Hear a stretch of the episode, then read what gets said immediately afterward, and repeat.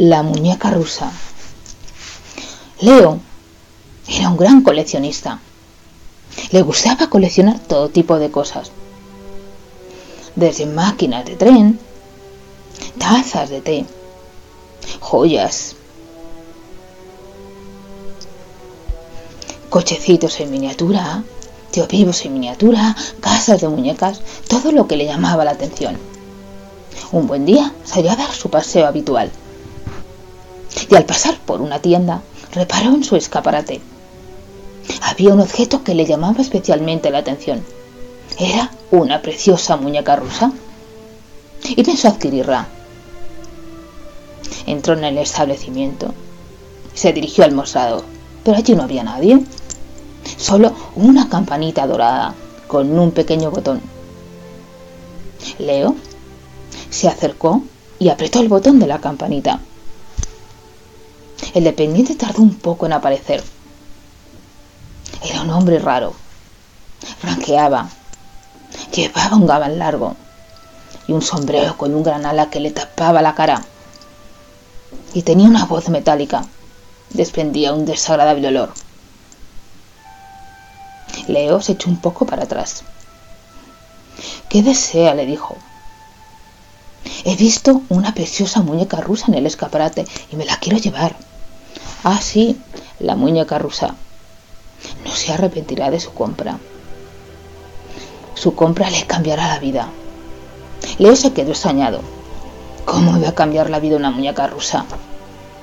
El hombre fue directo al escaparate y cogió la muñeca del mismo. Se la envuelvo para regalo, dijo, una vez que estaba en el mostrador. No, no hace falta, es para mí. Muy bien, son 150 monedas. Leo sacó su bolsa de monedas y pagó al dependiente. Salió del establecimiento muy contento de haberlo hecho pues el hombre le daba miedo. Llegó a casa y le enseñó la muñeca a su mujer. Mira, mira, Carola, he adquirido esa preciosa muñeca rusa. Llevo muchísimo tiempo detrás de una de ellas y nunca la había conseguido. Carola se quedó mirando la muñeca. Era muñeca extraña. No me gusta. No sé. Ve algo raro en ella. Raro. Es una muñeca preciosa. La puso en la estantería.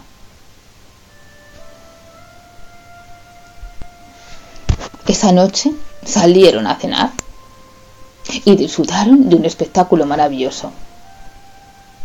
Pero a Carola no se le quitaba de la cabeza la muñeca. No paraba de dar revueltas. La muñeca, una muñeca diabólica. No sé por qué la ha adquirido, no me gusta nada. Llegaron a casa y se acostaron. Antes de hacerlo, Leo se acercó y miró a la muñeca de nuevo. Estaba como hipnotizado por ella. Se había enamorado de la muñeca de madera. Estaba durmiendo cuando una voz parecía llegar del salón.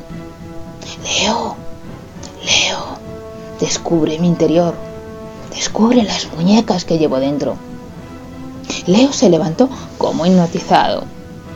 Bajó al salón, destapó la muñeca sacó una muñeca de color amarillo. Tenía una sonrisa diabólica y la colocó al lado de la muñeca grande. Volvió a la cama y se durmió. A la mañana siguiente se levantó de muy mal humor. Todo le molestaba. Le molestaba que su mujer hiciese ruido cuando tomaba el café. Le molestaba que el vecino hiciese ruido cuando sacaba el perro. Todo le molestaba. Se irritaba por todo. Y aquella tarde, los vecinos, los hijos de los vecinos, estaban especialmente ruidosos. No paraban de correr de un lado para otro, de pelearse. Y Leo no aguantaba más. Se acercó y llamó a la puerta del vecino. Le dijo que controlase a sus hijos, que estaban insoportables y que él no los soportaba más. El vecino le dijo que se calmase, Entonces Leo saltó sobre su cuello. Estuvo a punto de ahogarlo. No llega a ser porque la mujer llega a tiempo y consigue separarlo. Su mujer se enfadó con él. ¿Pero qué te pasa? Llevas un día realmente insoportable, saltas por todo, estás lleno de ira. Cenaron de mal humor y se acosaron sin darse ni las buenas noches. La misma voz otra vez despertó a Leo. Leo, Leo, destapa y descubre. La tercera muñeca. Leo volvió a bajar. Abrió la segunda muñeca y sacó una tercera. Era de color verde, verde luminoso y la misma sonrisa diabólica. Y se acostó. Estaba leyendo el periódico cuando vi a su mujer hablar con el vecino de dos calles más abajo. El hombre se había acercado a preguntarle a su mujer qué, hacía con las rosas que eran preciosas, cómo conseguía unas rosas tan bonitas. Pero Leo entendió que su mujer estaba coqueteando con él. Cuando su mujer terminó de hablar con el vecino, la regañó, la echó la bronca. ¿Qué haces hablando con ese? Pero Leo, por favor, ¿sabes que compartimos nuestra afición por la jardinería? He hablado miles de veces y nunca te has enfadado conmigo. ¿Qué te pasa?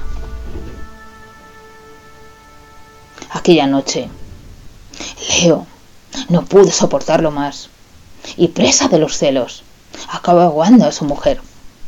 Y así, noche tras noche, cada vez que destapaba una muñeca, ocurría algún mal. La lujuria, la pereza, la gula, la envidia, parecía que todos los males estaban encerrados en la muñeca y que se lo transmitían a Leo. Y así, la última noche, cuando estaba a punto de cometer otro crimen, alguien llamó a su puerta. Leo bajó, muy enfadado, pues había vuelto un hombre muy malhumorado. Abrió la puerta y se encontró al empleado de la tienda de la muñeca rusa. El mismo gabán y el mismo sombrero con el ala tapándole la cara. Hola, Leo. Veo que has destapado a la muñeca y que has sacado las diferentes muñecas.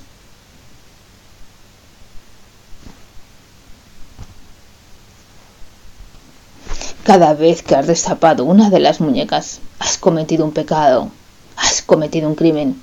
Y ahora tu alma me pertenece. Tu alma vale 150 monedas, lo que me pagaste por la muñeca rusa. Y ahora te vas a venir conmigo a los infiernos.